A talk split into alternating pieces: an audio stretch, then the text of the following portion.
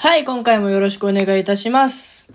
えーこのラジオでは、働きながらオタクをしている私、翔吾が、日々のオタクの活動の様子であったり、オタクをしながら考えていることを発信させていただくラジオとなっております。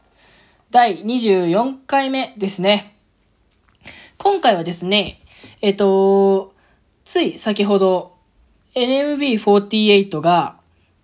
新しい方式のオンラインお話会というものを発表していたので、それに関してお話をさせていただければなと思います。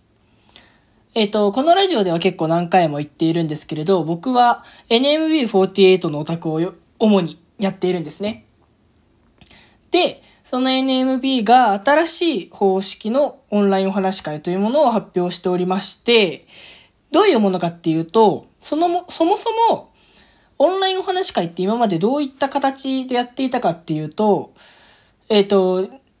CD もを申し込んで抽選で当たったら、あの、 Zoom のミーティングの ID とパスワードが送られてくるんですよね。で、時間になってそれを打ち込むと、えーお話ができると。簡単に言うとそんな感じの流れでやっていたんですけれど、今回の新しい、えー方式？だと、えっと、ウェブのアプリ、ウェブアプリっていうものを使うらしくて、まあ、なので、要は、あらかじめアプリをインストールしなくても、ウェブをそのまま、ウェブで、ウェブ上でそのまま使えるようなものですね。ウェブアプリというものを使うらしくて、で、そのウェブアプリの URL っていうのが、えっ、と、Fortune Music っていう CD を買うためのサイトがあるんですけれど、その Fortune Music の当選者情報みたいなところからしかいけないっていう風に変わっていくみたいです。で、まあこれでま何が変わるかっていうと、おそらくなんですけれど、今までそのズームのミーティングの ID とパスワードを送るだけだと、多分なりすましとか別の人が、えっ、と、名前を変えて参加するみたいなことがあったんじゃないかなと予想してます。あるいはそういった、えっ、と、かん、なんですか、そういったリスクを負いつつ、ただまあ、システム上開発してないから、早めにそういった形でやっていたのかなと思っております。で、えっと、多分このアプリの開発というか、このシステムのやり方みたいなのを考えていたんだと思うんですけれど、前回のお話し会が7月の、7月じゃない、6月の末かな？で、あ、いつだったっけな ?7 月、いや、7月、ごめんなさい、7月の19、7月の中旬にあって、で、そっからずっと候補がなかったので、ちょっと果たしてもしかしたらお話、オンラインもなくなるのかな？みたいな不安を、一末の不安を抱えていたんですけれど、まあやっぱり、まだまだあるということで発表されてちょっと安心をしているオタクでございます。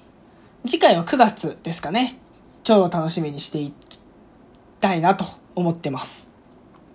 で、あと、もう一個違いがあって、ちょっとこれはね、あのーラジオというか音声で説明するのちょっと難しいんですけれど、握手会って、その CD が発売しますってなった時に、この CD でやる握手会は何日と何日と何日っていう風に、えっと、半年、半年は嘘だな。6 4ヶ月くらいかな？先まで、あの、日程が組まれてるんですよね。で、その各日程の前に、前ごとにその、申し込み期間っていうのがあって、なので、例えば、えっと、第、その CD での第1回目の握手会に行くのに、これくらい CD を買いましたと。で、もう少し足したい、少なくしたいっていうので、次の受付期間の時に自分で数を調整して買うっていうことができていたんですよね。そこら辺の数の調整っていうのができていたっていうのが今までの握手会なんですけれど、オンラインお話会に関しましては、えっと、この人この日でやる、やります。で、そのための申し込み期間がこの期間だけですっていうふうに、えっと、一た一回の申し込みで結構その、4回分くらいの、えっと、申し込みを一気にしなきゃいけなかったんですよね。で、しかもオンラインお話会に関しては抽選なので、えー、なかなか難しい数の調整っていうのがなかなか難しいところがあったんですけれど、今回は、あの、その、なんですか、もうもう何時受付、一時受付、二次受付の日程も公表されているので、そこの数の調整もできるようになったと。で、さらにですね、えっと、この、今まで握手会って、まあ、メンバーの、まあ、正直メンバーの人気によって、その部数っていうのが分かれてたんですよね。この子は一日中あるとか、この子はなんか4部だけとか、この子は、えー、1部だけ2部だけみたいなので分かれてたんですけれど、オンラインお話会に関しては、えっ、と、最初は全員2部ずつっていう風に分けられてて、で、前回から選抜メンバーだけ6部で他の子は2部ずつみたいな、なんかすごいイレギュラーな感じになってたんですよね。で、今回は、その、また、えっと、メンバーごとでグラデーションをつけて、えー、お話し会を、の部数が違うっていう風に変わっていました。で、まあまあ、その変化は変化として、やっぱり、NMB ってここら辺の動き結構なんか早いなっていう印象があって、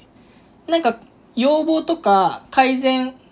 の余地を見つけたら結構次かその次の次くらいではちゃんと改善をしたものをこちらに提示してくれるなっていう印象があるんですよね。ちょっと他のグループを知らないので、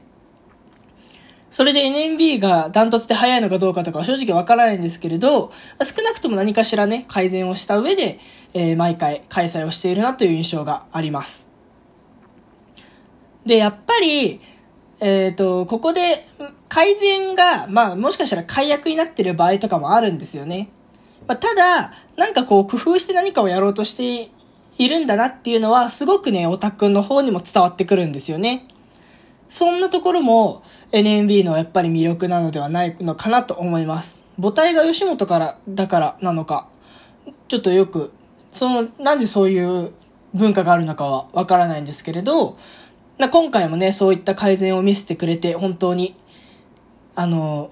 嬉しいと言ったらなんか上から目線ですけれど、またちょっと楽しませてくれるいいグループだなと思いました。そんな感じで今回は、えー、NMB の新しいえー、オンラインお話会の方式の概要と、えー、オタク側の一オタクとしての感想を述べさせていただきました。そんな感じで今回は終わらせていただきたいと思います。今回もどうもありがとうございました。バイバーイ。またねー。